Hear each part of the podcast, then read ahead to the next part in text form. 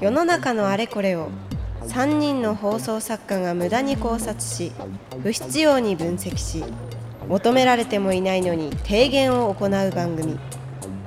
その名も三人寄れば無駄な知恵。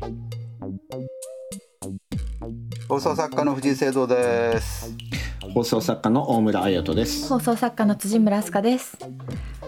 ということでちょっと今回私初めて進行役を担当いたします。お願いしますはい、ちょっと緊張しておりますが、え もうこんな親父たちはあごめんね大村さんも親父に聞こえてしまったけどあこの親父たちは適当にやってりゃいいなっていうのはもう2回でお分かりになったと思いますけど。そんなことないです。ね。えまあでもちょっと今の親父たちみたいな話の流れで一通メッセージが来ておりまして、はい。ーはい、えーラジオネーム TG アンバランスさん20代男性会社員の方です。ありがとうございます。はいえーはい。いつまでも古い考えでは良くない考え方をアップデートすべきであるとよく言われますが今の自分の考えも数年後には古いものになると考えると 時代背景を考慮せずに古いというだけで一方的に否定するのは良くないのではないかと思います、うん。えー時代に遅れないように新しい考え方を取り入れなければと思う一方で昔の考え方を否定せずに受け入れる姿勢も大切だと考えています。えー、ミラチエのお三方はいい感じに年齢が離れていますが世代による考え方の違いを感じたことはありますかと、まあ、ジェネレーションギャップっていうんですかね、うん。うん。に関するお便りをいただいておりまして。はい。ちなみに聖堂さんミラキさんちょっと改めてご年齢を伺ってもいいですか？私はもう老人になりました。老人？そんなことないですよ、ワクチンとかを早くあ打てる年齢になりましたね。なるほど。はい。ミラキさんは？私は42です。ああそうか。そミラキさんも42歳か。だから辻村さんなんか僕の子供ぐらいの年齢だよね。あそうですよね、うん、うん、ちょうどそのぐらいですね。確かに確かに。28歳、うんどうですか？皆さんお二人ジェネレーションギャップというかその世代差みたいなのって感じることは多いですか？最近。もう20年前から感じてます。うあああ聖堂さんの20年前っていうと、まあ、今の私よりもうちょっとぐらいかもしれないですけど、えーに40代50うん4私仕事始めた頃40代まで放送作家やってんだろうかと思ってた、うんうんうんうん20代の頃に、あうん。うん、で今40代はギリギリなんとかなったけどもう50に手が届こうかっていう時にはもうあもう自分は世間とずれてるなってすごい思ってましたね。いやー。うん。世間とずれるって思うってことですもんね。うん。うん。で世間とずれてもう20年ぐらい経ってるってことです。ね そうか。えミラッキさんとかっての世代ってそのジェネレーションギャップってあります、ああこれだから自分が悪いのか、うん。時代が変わったり世間が変わったりしたのかの区別がつかないところが大きくあって、うん。例えば自分が10代とか20代まあ前半ぐらいまでの時ってこの辺りを見ておけばぼやっとこの辺りをチェックしておけば見ておけば世の中の流行って、えー今流行ってるものってわかると、映画でも音楽でも何でもっていうのがあったんですけど、うん。この辺りっていうのがあーもう30代になるとどの辺りなのかが分かんなくなってくる。は今流行ってる女優さんが誰だとか、いはい。あーミュージシャンが誰だとかが、えーこの辺り見てれば分かってたはずじゃないのっていうのがずどうやら違うっぽいなうん。ってなったのか、えー同時に自分が30になったあたりって YouTube とかニコニコ動画とかがボーンと流行ってた頃なので、全く新しい場所ができたことで自分がチェックしている場所っていうのが全てではなくなってしまった。その流行発信の中心とは限らなくなったのか、うん。そこの区別がつかないので自分自身の問題なのか、あー新しい何かが生まれたことをチェックしきれてないっていうこと、まあ、それを自分自身の問題としてもいいし、うん、ひあまりにも世界が広くなりすぎたのかはいはいはわかんないなって思いながらこの10年ぐらいは過ごしてますね。あうん、なんかあの今ミラキさんの話を聞いて思ったのはまあ、うんもちろん私もその、まあ、ジェネレーションギャップというか世代差もちろんうん。先輩たちが話していることが知らないとかうん。それこそ、えー、とリニューアルした第1回のアフタートークで話したうん。この、私は一人っ子で、だね。一人っ子世代が多いけ親ど、戚の法事がまずね、親戚の法事がないみたいなのは、まあ、ある意味ジェネレーションギャップの一つかなと思うんですけど、なんか同世代でも実はそんなに話が合わないなって思うことが結構あって。うんうんそれは辻村さんの個人的な問題ではなくて。そうそこの区別なんですよだから。まあ確かに。それもあるかもしれないんですけど、どっちなんだろうってね。うんまあ確かにその陰キャ陽キャみたいなのはあるかもしれないんですけど、なん。かそのコンテンツが多くなりすぎているうんうんうんううんん。っていうのがあって、うんうん。こう同じクラスにいてもこの作品を見てる人見てない人、うんうんそのアーティストを聞いてる人聞いてない人、うんっうん。ていうので結構差があってまあそれは別にそれぞれがあれあいつあんなの見てんだぜとは言わないんですよ。その、うん。あアニメ好きなんだねドラマ好きなんだね洋楽聞くんだね、うん。っていう感じなんですけど、うん。話は別に合うわけではないっていう、はいはい。なんかそのジェネレーションじゃないんじゃないかなっていうのはちょっと最近こうなんかまあミラキさんの話も聞いて。世代世代でジェネレーションギャップってことはある世代は同じものを好きであって、うん。同じものを見て聞いてるはずだという前提のもとにジェネレーションギャップをしてるけども、うんそのある世代の中でもいろいろもうすでに違うよっていうことですね。そうですね、うんなんかそれはちょっと感じますねい。やーうん心強い発言というか20代の辻村さんがそうやってねコンテンツが多すぎると実は無駄知恵昔の回でコンテンツ多すぎ問題っていうのを考察した回があったんですけど、はい。うんうん。それはまさに本当に起きていたこの10年とかで、えー10年15年ぐらいで起きていたことっていうことですよね。辻村さんが学生時代も含めると。うん、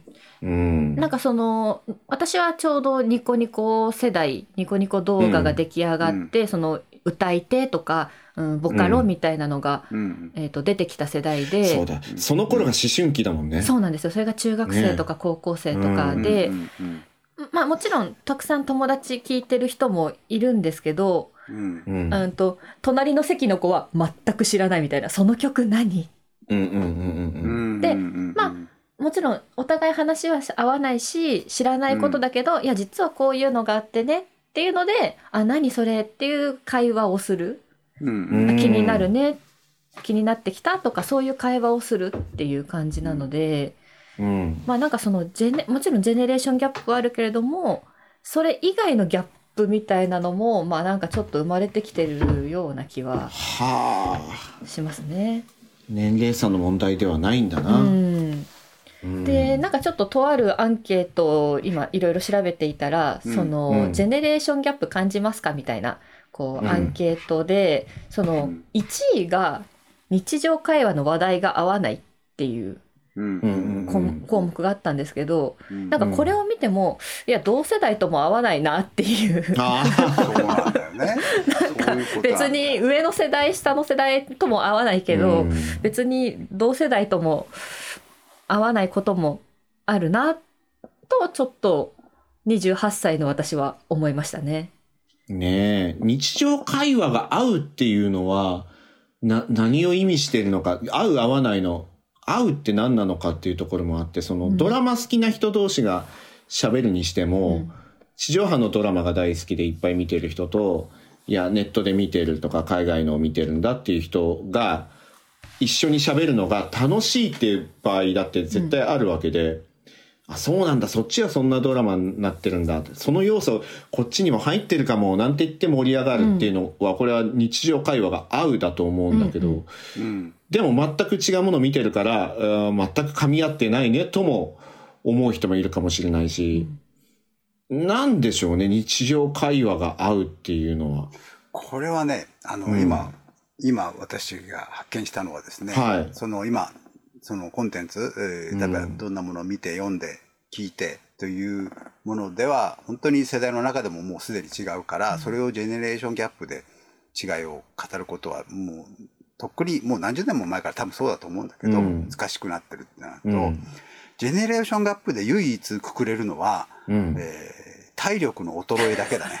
あああそれは清少これさんのは世世代は代で共通でしょう、うみんな。んー確かにそれはあるかもしれないですね。それだけだよね。趣味思考、文化的なものはくくれないね、もうね。はいすでにね。だから20代はその体調がっていうのはね、あのーなかなかなかったりするので、うんうんそこで合うねっていう実感が湧きづらい、まあでも完20代結する30よっていうのはできるじゃない、別に。代。はい、ああ、20そうかそうか。代だったらね。体力使う方で。うん、もう40代ぐらいになったらできないから、そんなのはうね。ん。私の知り合いのパーソナリティで最近50肩って診断された人がいるんですけれど、あの、そんな話を、お身近な一つ上の、お放送作家にしたら、うんうんうん自分はもう何年も前からこうで、うんうんえーこうしたらいいよ、ああしたらいいよあっていうのを話してくれて持つべきものは一つ上の先輩やなって言ってて。これだけはジェネレーションで語れるんだそう。そうそう。これたまたま一つ上だったけど、まあ先輩とも限らず、同じぐらいの年の人の友達っているべきだなって話してたのがすごく面白かったんですよ。で、ーはいはいはいやっとここ、ここの方がなんか先輩後輩、中学とか高校の先輩後輩って、別に今の自分から見たらなんてことない子供じゃないですか、はっきり言わせてもらったら。うんまあね。うん。高校3年生が威張ってた当時りしても。は大きいけどね。大きかね。うん。大きいってもされてるけど、今の方がありがたみを感じるみたいな、なるほど。一つ上の先輩が先にそういうことを経験している。ありがたい。ありがたい。これを貼ればいいのねみたいな。肩に貼ればいいのねみたいなのが分かる。その話面白いなって思ってたんで今の聖堂さん。これだね。そうだね。確かに。それは納ありま得しました。すね。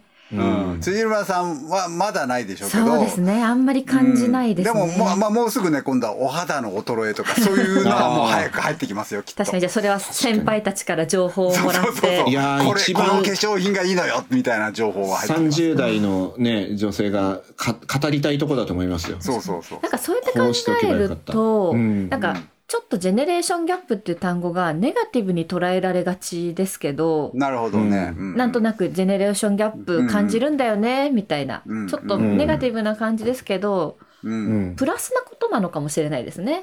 なんかその世代一個世代ジェネレーションギャップがあるからこそ、うん。こううん。先に経験してる人たちから情報を得られるっていう。そう。そうそうそうそう。ギャップっていうのがよくないのかもしれないなんか新しい言葉できたらいいんでいいすけどね。ですね。ジェネレーションによってそのメリットがあるみたいなことを、言葉ができた方がいいかもしれないね、うん。確かにね。だから多分今思ったのはその、30代の女性がお肌をとか聖堂さんの世代の人がね、怪我とか病気とかでシェアっていう意味で言うと、年上の人がうん。自分自身の今を伝えることが大事。であってああなるほど、今を伝えることはそれはギャップにはなんなくてむしろ未来の自分へのお情報になるぞっていうのを若い人は聞いてくれるんだけど、やっちゃいがちなのがやっぱりその20年前のドラマとか、えーで盛り上がってしまうこと、そうこれはどう考えたってギャップになるんですよ。なるなるなる。今の子には関係ない話だからね。そうそうそう。そうそうそう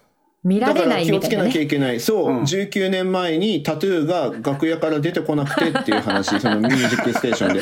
これ19年前ですからね。19歳ですよ、その時生まれた昔子は。あれあそう2003なんだ年なんですよ。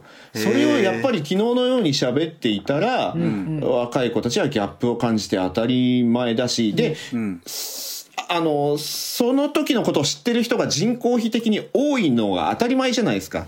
若い人の方が少ないんだから。うん。そりゃそうだね、うん。だからこそ年長者ほど今のことを喋るべきで、今。そうだね。今自分はこうなんだってことを喋ればいい、若い人ほど5年とか10年前の話はしてよくて、うん。5年若い人が喋る5年10年前の話って言ったら私たちの上の世代にとってはうんこの間のことだから覚えてるわ逆にみたいな。つい最近のね。うん、なったりするのかなっていうのは思います。ジェネレーションリレーってのどうですかね？おおリレー。新しいリ単語が。リレーをしていく。自分のジェネレーションではいはい。こう何？経験していることとか。をうん。こうなんかつ伝えていくみたいな。あるいは受け取っていくみたいな。バうん。バトンみたいな感じ。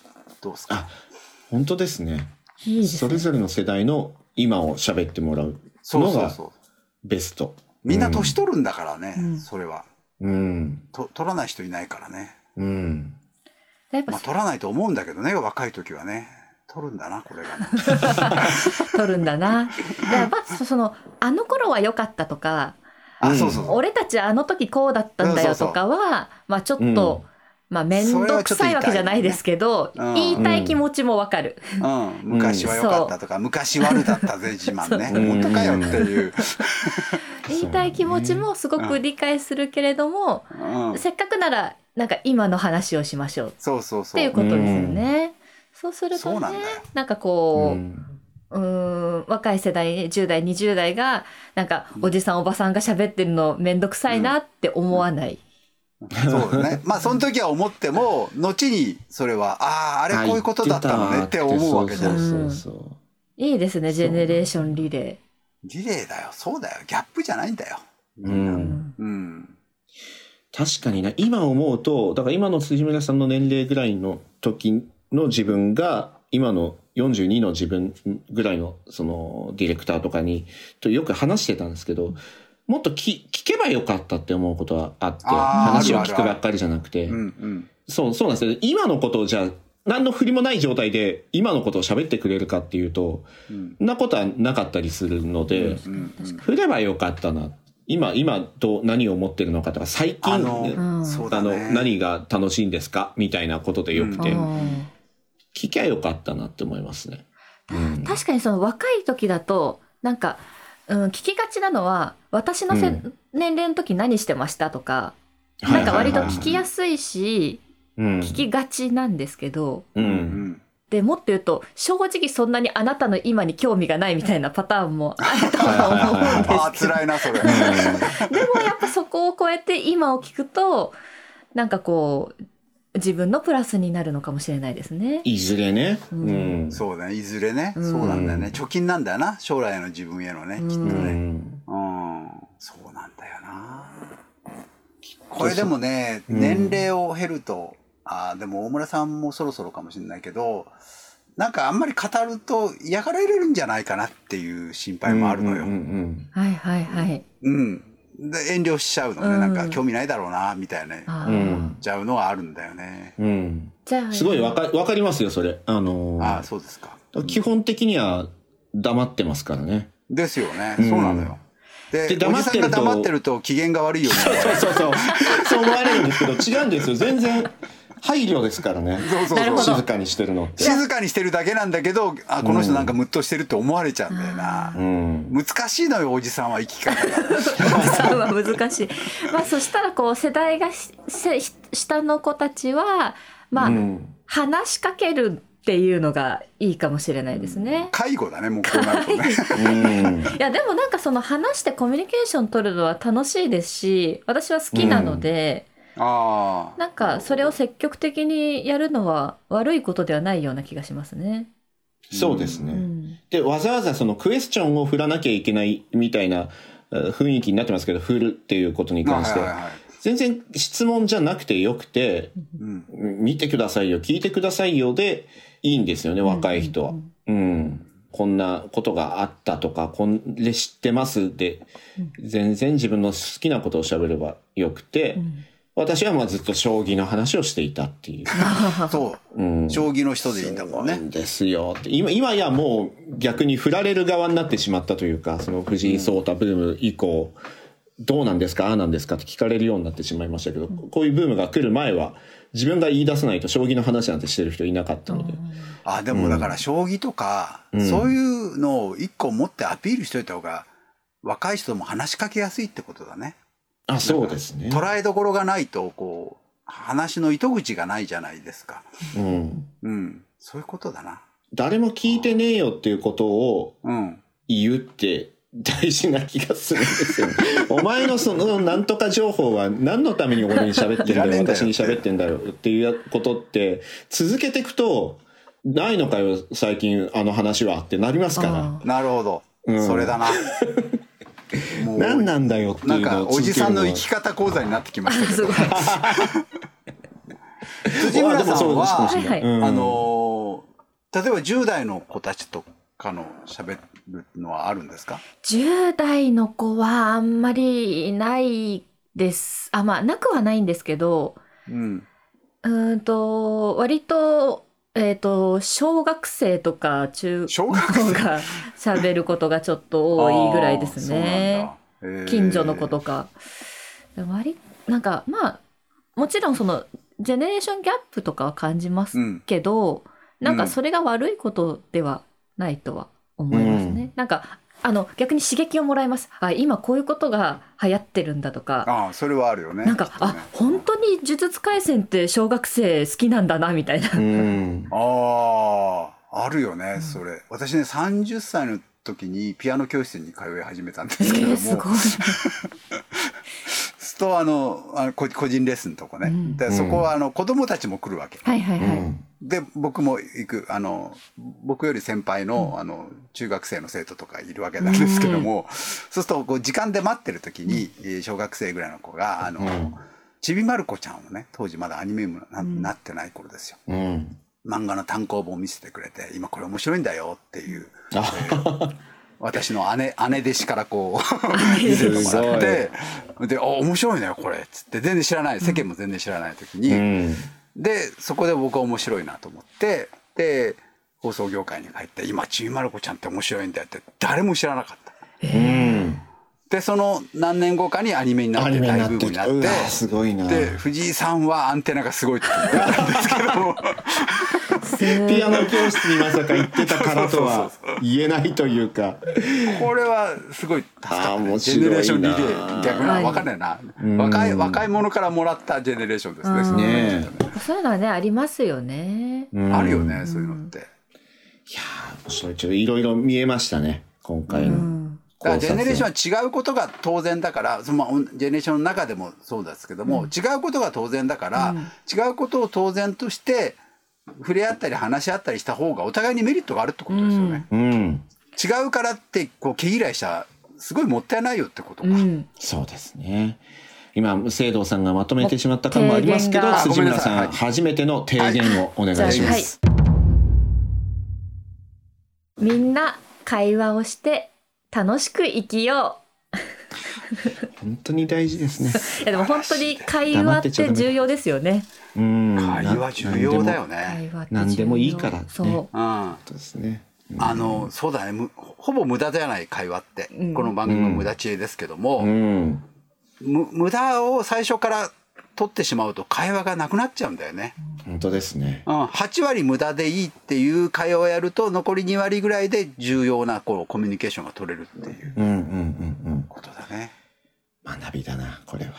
学びだな。はい。はい。じゃあちょっやっぱりと2になってきてちょっとこうリノベーション感がありますね。さすが無駄 J2 リノはそうですベーションされね。てますね。早速ですね。はい。ちょっと私これ初めて読むんで間違ってたらあれですが、えー読みますね。すよはい、はいえー公式ツイッターが無駄知恵です。私これ最初無駄知恵だと思ってたんで無駄知恵なんですね。あ知恵なんだね。はい無駄知恵 CHIE だもんね。はいうん。ぜひフォローお願いします。えーはい感想のお便りや、え3人に考察してほしいテーマ随時募集中です。ポッドキャストの概要欄やツイッターに記載のフォームから送ってください。えー、ツイッターでのハッシュタグは無駄知恵でお願いします。すべて漢字です。えー、audiobook.jp ではアフタートーク配信中です。リスナーさんからのお便りを読んだり、アフタートークならではのテーマを話していますので、ぜひ会員登録して聞いてみてください。はい、素晴らしい。辻村さんアナウンサーさんみたいだね。こんなことないですが。うん。全然読みはあれですが、ぜひぜひ皆さんアフタートークよろしくお願いします。ゆるゆると喋っております。はい、えーこの後もちょっとやります。えー放送作家のお無駄の塊藤井聖堂でした。はい。放送作家の大村彩人でした。はい、放送作家の辻村飛鳥でした。まだまだ続く3人の無駄知恵。ポッドキャスト版はここでお別れ。続きは audiobook.jp でお楽しみください。